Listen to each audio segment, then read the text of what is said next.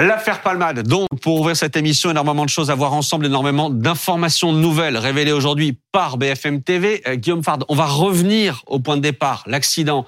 Il y a un peu moins de trois semaines maintenant. Euh, on avait peu d'éléments sur cet euh, accident, des témoins qui disaient être endormis, ne se souvenir de rien, etc. Sauf qu'un élément nouveau apparaît, c'est le téléphone, le téléphone de Pierre Palmade. Oui, effectivement, Maxime, il y a, beaucoup d'informations BFM TV euh, aujourd'hui sur les informations de Vincent Ventigame, au service de justice. Il faut quand même lui, rendre hommage à Absolument, son travail. vous avez raison. Et, et euh, parmi ces informations, il y a le fait que au moment où Pierre Palmade prend sa voiture, ça fait trois jours, trois jours qu'il n'a plus dormi, pour ainsi dire, et qu'il s'est constamment drogué.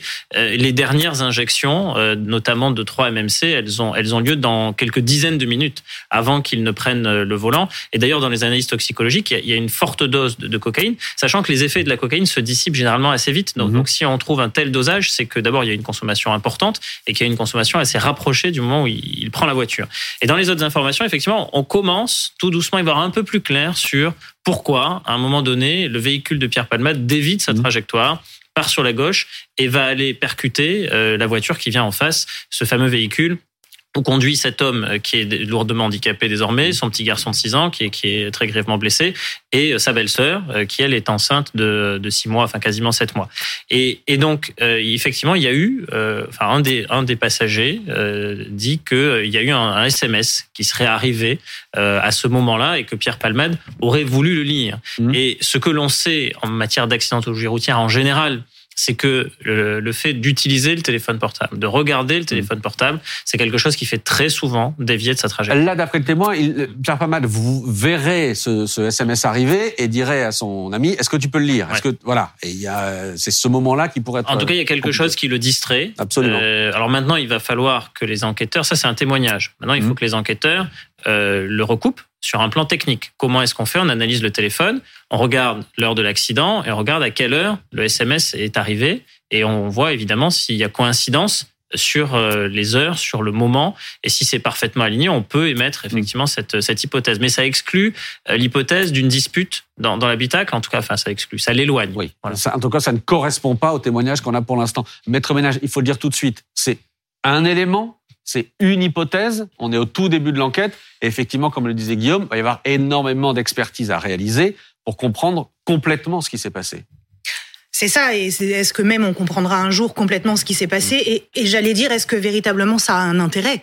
C'est-à-dire qu'il ait été distrait parce qu'il y a un SMS d'arrivée sur un téléphone dans l'habitacle, mm. qu'il ait été distrait parce qu'il y a eu une dispute ou parce qu'il y a un pigeon qui a traversé la route, ça n'aura pas d'influence euh, véritablement sur de toute façon l'issue de cette procédure. Ça ne change rien à la fin bah, à la peine, oui. à la peine euh, qui peut être infligée à Pierre Palmade au, bout du bout, euh, ça ne change rien. Ça ne change rien parce que ce que prévoit le code pénal, mmh. c'est l'homicide involontaire par un conducteur de véhicule terrestre à mmh. moteur et ensuite avec des circonstances aggravantes, notamment la consommation de drogue, la consommation d'alcool le mobile, de toute façon, en droit pénal, est toujours inopérant. Donc, euh, donc savoir pourquoi euh, il y a eu une distraction à un moment donné qui fait que ce véhicule change sa trajectoire, malheureusement, ça changera pas grand-chose. Ça peut avoir de l'importance aussi pour les victimes, par exemple, de comprendre exactement ce qui a pu se passer. C'est ça, c'est-à-dire que du point de vue des victimes, c'est mm. toujours très désagréable de rester avec des points d'interrogation et d'avoir l'impression de ne pas savoir pourquoi ça leur est arrivé.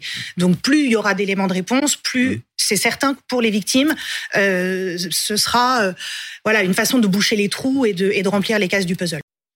Comme promis avant la pause des informations de BFM TV ce soir, près de trois semaines après l'accident provoqué par Pierre Palmade, on n'en sait plus ce soir sur la drogue que Pierre Palmade avait consommée avant l'accident. Et d'une certaine manière, c'est vertigineux. On savait qu'il était déjà positif à la cocaïne, vous l'avez dit, très fort taux de cocaïne relevé, mais les passagers précisent d'autres choses. Euh, ils parlent d'injections de 3 MMC, on va avoir besoin de vos, de vos lumières, 8 injections dans les heures qui ont précédé l'accident, une injection 30 minutes avant l'accident. Euh, le 3-MMC, c'est une drogue de synthèse, Philippe Battel. Mais d'ailleurs, qu'est-ce que c'est une drogue de synthèse? Qu'est-ce que ça provoque comme effet? Alors, euh, euh, il y a des drogues naturelles. Mmh. Euh, le raisin, comme vous le savez, ça donne le vin. du vin et de l'alcool. Mmh. le chanvre, ça donne le cannabis. La feuille de coca, la cocaïne.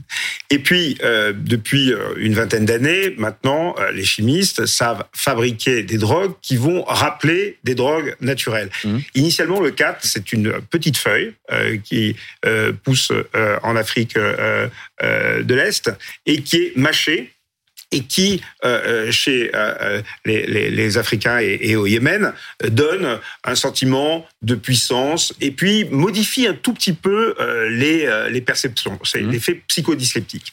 Et il y a des petits malins qui ont extrait de ce cat une catinone, qui est là le principe actif euh, euh, de euh, cette plante et qui ont dérivé et qui ont fabriqué dans une grande un, grand mouvement qui a commencé dans les années 80 avec mmh. l'ecstasy et, et, la MDMA qui est, qui est la même drogue, d'essayer d'avoir des effets qui sont à la fois empathiques mmh. et puis qui donnent un, un, phénomène qui est très intéressant dans la sexualité et qui est utilisé pour ça, qui est antactogène. C'est-à-dire que ça augmente considérablement le plaisir au toucher.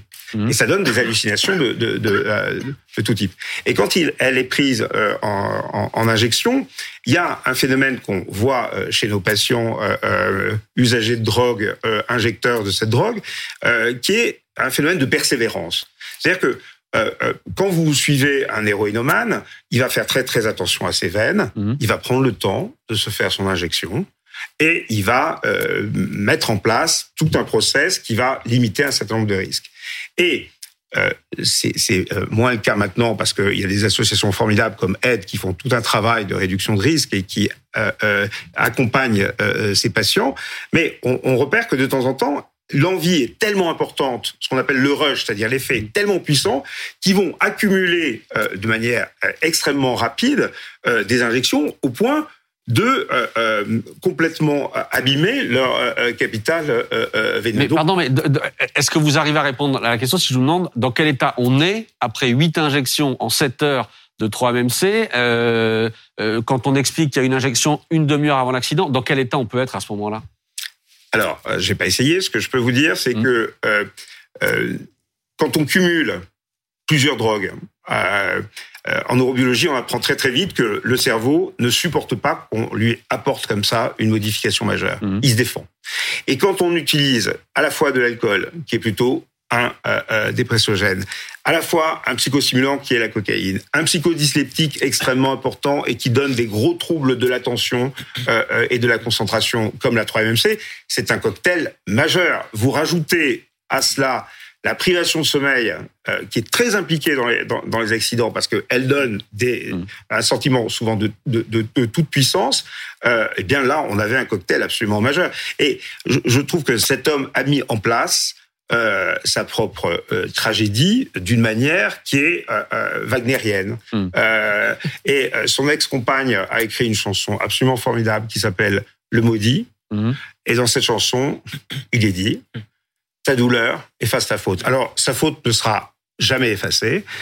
Il va, il va la garder très très longtemps et la justice va se charger de regarder le barème. D'autant que on comprend, on apprend et nous révélons ce soir mmh. aussi que face aux enquêteurs, Pierre Palmade avoue que c'était pas la première fois qu'il conduisait dans cet état-là. Il dit je le fais rarement, mais il dit quand même je l'ai déjà fait. Oui, il reconnaît que en fait il n'avait jamais cessé de se droguer, mmh. alors même qu'il est condamné effectivement en 2019 pour euh, acquisition de produits stupéfiants, qu'il n'a jamais cessé de le faire, que il y avait effectivement eu des tentatives de cure, mais qui ont échoué et il, il était retombé dans la drogue, et notamment euh, dans les injections de, de 3-MMC, qu'il a conduit euh, à plusieurs reprises même s'il disait essayer d'éviter mmh. cette situation sous l'empire de produits stupéfiants. Et les produits stupéfiants, contrairement aux premières informations qui nous étaient parvenues, il y en avait à son domicile en Seine-et-Marne. Parce que au départ, les informations que l'on avait eues, c'était que euh, la perquisition n'avait rien donné du, sur le plan de la découverte de produits stupéfiants. Et que ça avait d'ailleurs alimenté un sombre de rumeurs, de personnes qui disaient mais pourquoi est-ce que vous avez tardé? Pourquoi est-ce que vous avez... les enquêteurs ont fait ça Ou la maison a été nettoyée, entre guillemets. Exactement. En fait, il n'en est rien. Euh, les informations qui ont été vérifiées par le service de justice et qui sont parvenues aujourd'hui, c'est que de la drogue, il y en avait en quantité importante au domicile mmh. de Pierre Palmade, tellement importante que les chiens renifleurs avec lesquels étaient venus les enquêteurs ont été perturbés euh, dans le, au niveau de leur odorat mmh. pour essayer de détecter cette drogue, tellement il y avait de concentration dans, euh, dans la maison. Et que donc, bah, évidemment, cette drogue a été saisie. Je rappelle qu'il y a trois enquêtes mmh. qui visent directement ou indirectement euh, Pierre Palmade. La deuxième, qui est une enquête préliminaire, qui n'est pas encore au stade de l'information judiciaire, c'est justement sur trafic pour le trafic de stupéfiants. Mmh. Donc, donc, tout ce qui a été saisi va alimenter cette autre procédure et peut-être qu'à terme, euh, Pierre Palmade serait poursuivi. Maître Ménage, il y a un autre point qu'il faut aborder ce soir qui est un point extrêmement douloureux et qui concerne cette jeune femme de 26 ans qui a perdu son bébé dans, dans l'accident, qui était enceinte de 7 mois. Euh, l'information que nous révélons ce soir, c'est que ce bébé, d'après nos informations, est né vivant et viable quelques heures après l'accident. Il y a une césarienne, césarienne d'urgence. Cet enfant est né, d'après nos informations, à 22h18 et décédé 33 minutes plus tard. Ce sont les informations que nous avons. Euh, il y a des examens évidemment supplémentaires qui ont été ordonnés par la justice. C'est d'une tristesse infinie hein, pour, euh, pour la famille, pour, pour cette jeune femme. Et ça change beaucoup de choses pour Pierre Palmade. Alors ça change juridiquement la donne euh, pour la pour la famille évidemment de la victime, ça ne change rien. C'est-à-dire que le chagrin, il est exactement le même que ce bébé soit mort-né ou soit né après. Euh, mais juridiquement en droit, ça change tout parce qu'on est soit sur des blessures involontaires, mmh. soit sur un homicide involontaire. Et on n'est pas évidemment pas sur les mêmes peines. Bon, et alors justement, en termes de peine, qu'est-ce que ça change précisément? Ah ben, On monte dans le quantum, c'est-à-dire que l'homicide involontaire, euh, j'allais dire de base, mmh. celui qui est envisagé par le code pénal, la plus petite peine, euh, même si on est sur des plafonds, c'est trois ans. Mmh. Trois ans d'emprisonnement. Dès lors qu'on monte, euh, crescendo dans les circonstances, on va cumuler avec le fait que cet homicide a été commis au volant d'une voiture. On monte à cinq ans. Avec la violation manifestement délibérée d'une obligation de sécurité ou de prudence, on mmh. monte à sept ans. Avec, en cumulant à ça euh, la drogue, l'alcool, on monte à 10 ans. Donc on est au maximum euh, de ce qu'on peut avoir mmh. dans notre code pénal. Il semblerait euh, qu'on soit en plus en récidive légale, donc là on fait du 10 x 2, on monte à 20 ans. On peut, on peut pas être à plus. Mmh. Et c'est pour ça que c'est aussi un peu agaçant ces idées de venir rajouter des circonstances aggravantes, peut-être pour répondre à l'opinion publique ou pour faire un fait divers, une loi. On va rajouter quoi? On hmm. va rajouter quelque chose qui fait plaisir, mais on va venir rajouter. On est déjà au maximum. On est déjà sur 10 ans d'emprisonnement encouru. C'est le plus du plus du plus. On peut pas aller au-delà de ça. Hmm. Guillaume là-dessus, sur ce point-là précisément. Bah, sur ce point, euh, encore une fois, il y a plusieurs affaires. sur l'affaire de l'accident de la route, les choses commencent à se préciser. Mhm. On, ne savait pas, on s'interrogeait sur les causes de, l'accident et pourquoi à un moment donné le véhicule dévie sa trajectoire. On avait mis plusieurs hypothèses. Le fait qu'il y ait pu avoir du chahut dans la voiture, une dispute, ou quand même le mhm. passager lui-même ayant consommé des produits stupéfiants n'ait voulu s'emparer du volant. Enfin, toutes les hypothèses étaient, euh, étaient envisagées. Il n'y a pas d'hypothèse qui est définitivement écartée ce soir, mais on comprend que euh, si il y a une telle consommation de, produits stupéfiants, d'alcool, puisque euh, Pierre mhm. Palmade aurait reconnu, selon les informations, avoir consommé en plus deux verres d'alcool fort, euh, et qu'il y a ce SMS qui le distrait, euh, ça peut expliquer l'écart de, trajectoire. Après, euh, il faudra vérifier évidemment ces déclarations des témoins, et on n'a toujours pas connaissance du rapport d'expertise sur le véhicule lui-même. Parce que pour écarter définitivement l'hypothèse de la panne mécanique, même si ce n'est mmh. pas la plus vraisemblable, il faut encore avoir le, rapport, le rapport d'expertise. Donc, bah, les investigations se poursuivent. Après, nous, c'est vrai que c'est un peu atypique dans cette affaire, c'est qu'on suit les investigations heure par heure, jour après jour. Mm. normalement, mm. dans beaucoup d'accidents de la route, fort heureusement, n'est pas euh, n'est pas le cas. Puis il y a cette affaire, et puis après il y a les autres. Il y a le fait qu'il y a une enquête euh, ouverte pour euh, trafic de stupéfiants et mm. que bah, les informations du jour, c'est quand même que des produits stupéfiants en grande quantité ont été retrouvés à son domicile. Il va devoir s'en expliquer. Mais pardon, mais est-ce que ça, ça s'ajoute encore? Bah, ça peut le, faire. En termes de peine. Ça peut faire qu'il soit poursuivi pour une, une autre affaire et qu'il soit jugé en plus pour cette autre affaire, effectivement. Et on peut être condamné à 10, 15, 20 ans de prison pour la première affaire et être condamné en plus à une autre peine de prison. Ça ne se, comment dire, ça ne se, ça ne se, oui, c'est pas les ça ne se rejoint pas. Non, on n'est pas en droit américain où après on arrive à 1000 ans de prison. Voilà, ça, ça euh, n'existe pas. Mais, mais vous, vous êtes jugé deux fois en revanche. Bon. Euh, il y a une chose qui interpelle euh, dans toutes les informations qu'on a pu révéler aujourd'hui, c'est que Pierre Palmade parle.